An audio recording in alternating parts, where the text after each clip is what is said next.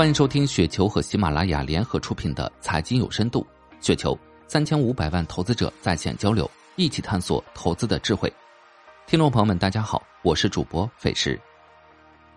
今天分享的稿件名字叫《糖酒会加消费税，消费股让你纠结的是啥》，来自旧角江城。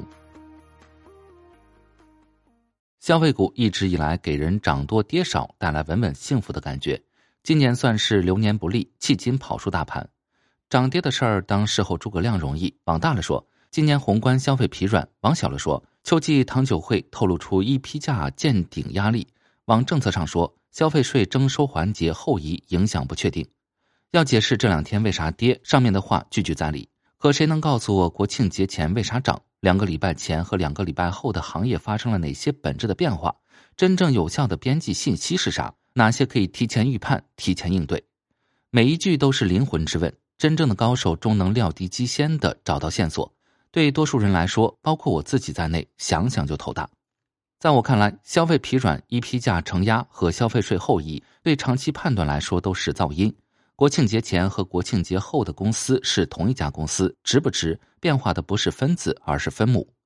在长期牛股的产出率上，消费行业战绩标炳，背后是清晰的商业模式、稳定的竞争优势，还有持续爬升的赛道。这么好的行业，这么好的公司，不该无脑买吗？别急，上面说的都是分子，收益率高低还关乎分母。人说好公司可以不问价格，别信。世上最好的白酒股摆在你面前，一千倍市盈率，你愿不愿意买？如果不愿意，一百倍愿不愿意？五十倍愿不愿意？你看，一个简单的思想实验就证明了价格本身的重要性。美股七十年代初的漂亮五十泡沫故事告诉我们两个道理。一是大多数我们认为的好公司没有那么好，拉长了死掉的是多数，这是分子端的教训；二是即便真正的好公司买的太贵，也会杀伤长期收益率，这是分母端的教训。A 股消费股目前市盈率在四十到五十倍之间，略高于漂亮五十的顶点，历史分位数不低，要继续纠结还是买入，人各有志，各扫门前雪吧。以上内容仅代表个人观点，不作为投资建议，请大家理性。以上就是今天的全部内容，感谢您的收听。